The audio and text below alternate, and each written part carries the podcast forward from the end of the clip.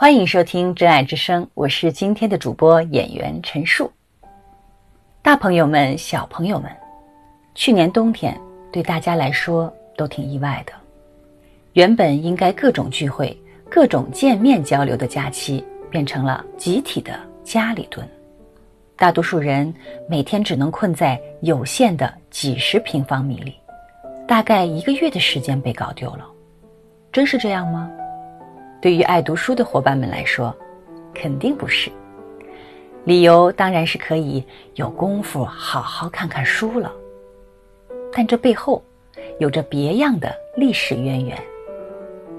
我们可以把时间倒推到上万年以前，那时候我们的祖先是怎么会爱读书的呢？从脑科学的推论来说，人类大脑中负责阅读的区域最早是用来识别动物脚印的。我们的祖先里有这么一些人，他们就是因为学会了识别动物脚印，无论是打猎、找山洞休息。还是避开那些狮子、老虎什么的，一说一个准。久而久之，这些人说话就有了分量。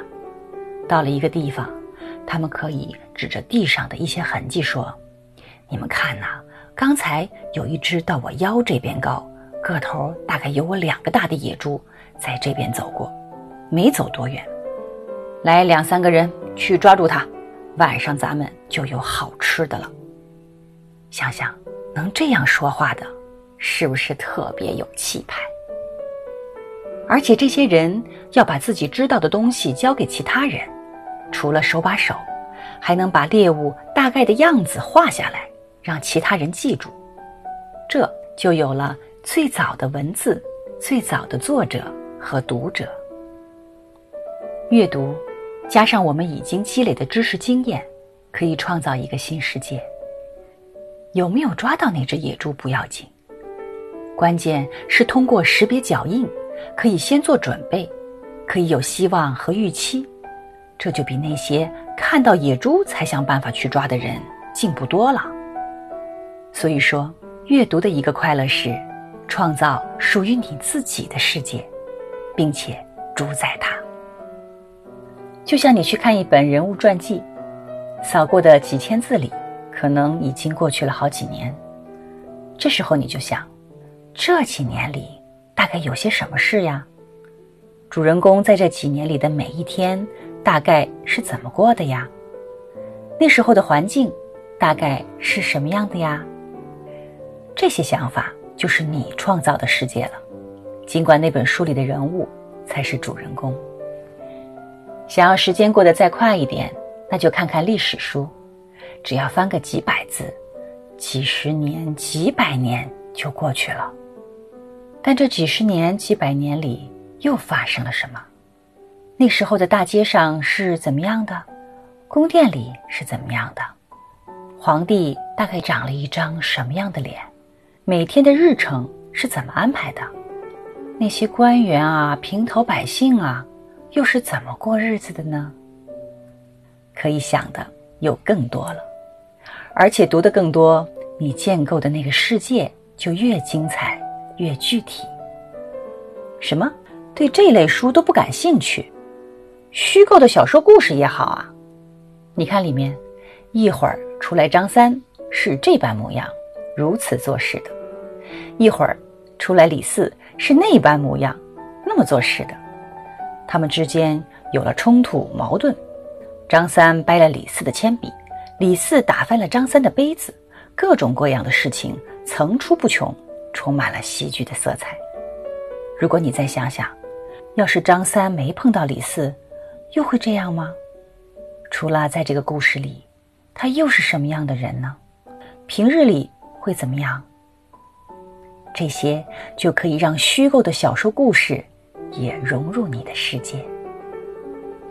至于那些散文随笔，杂文评论、研究报告什么的，除了看这些内容里举了什么例子、讲了什么故事、打了什么比方，尤其可以了解一下作者是由于什么原因、受什么影响、被什么启发才这么写的，作者是什么身份、什么背景、在什么情境下写的，结合了这些，再琢磨思考一番，也可以把你的世界构建的更加丰富多彩。阅读不像看电影、看电视，影视作品通常是把几乎完整的虚构世界平铺到了你面前，阅读则不然，它是通过那依稀可辨的脚印来寻找、思考、想象和探索。也就是说，你得脑补，这是培养想象力最需要的抽象整合能力。倘若不知道花的美丽缤纷，不知道仙子的称谓如何迷人，那你对“花仙子”这个词就肯定不会有感觉。前面这些看上去说的是阅读的好处，其实更是一种思想的变化，那就是要带着问题和想象力去选书读书。问题比答案重要。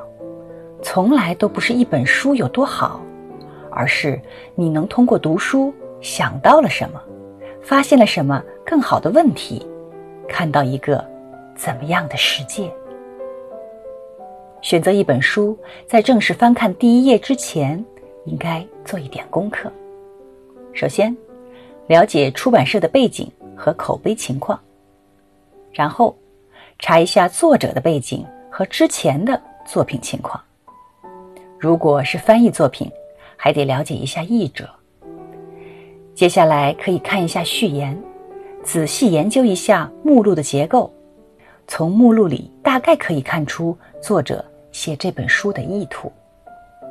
以上的这些信息，通过购书网站、书评网站，在买书之前就能查到。有了这些准备，再加上身边熟悉相关领域朋友们的推荐。基本上就可以避开那些烂书的坑了，因为一本好书其实包含了一位甚至几位作者的用心创作，一群编辑的策划、提炼和打磨，一个愿意用自己的信誉和品牌背书的出版社的投入，这些都有惯性，就像开头那个故事里最早的脚印，大体上不会走着走着就变了。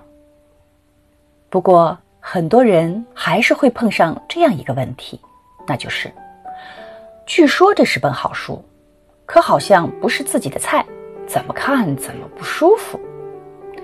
这时候，除非是强制要求读的书，不妨就任性一点，跟着感觉走，随便挑其中的一个章节、一个故事、一段相对完整的论述，读完，凭自己的感觉来定。如果觉得看这么一小部分也很吃力很难受，就说明这本书和自己还有距离。毕竟，在这个自己的小世界里，刚学会了怎么造砖砌墙盖平房，这时候就惦记着装电梯铺铁路是不行的。凡事都得一步步的来，有了些阅历和经历之后，很多书自然就可以读懂了。选书的能力，在如今这个信息满天飞的时代里很实用。如果我们看一个新闻、一段评论、一些内容的时候，多看看它的出处、它的背景、它一直以来的风格、所要传递的意图，相信可以避开很多坑。遇到那些标题就打感叹号、强调快看、一定要转的内容。基本上就可以猜到里面藏的是什么败絮了。阅读的快乐是由内而外的，读到了一段打动人心的文字，看到了一个潸然泪下的故事，认识了一位肃然起敬的人，发现了一个意想不到的方法，可以向别人分享，给别人启发，让别人感动，帮别人成长时，你就成了。星星之火，而这火的内在一定是快乐、温暖和热爱。如今的世界充满着噪声和喧嚣，能安静阅读的时光不多。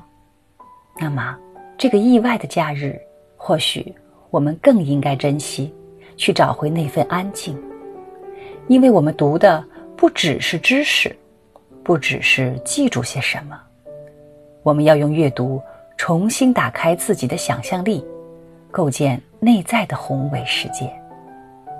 那份力量，可能就像墙脚下的一块砖，大海里的一滴水，一时找不到，但他们一直都在。感谢你的收听，我是陈树，真爱之声，明天见。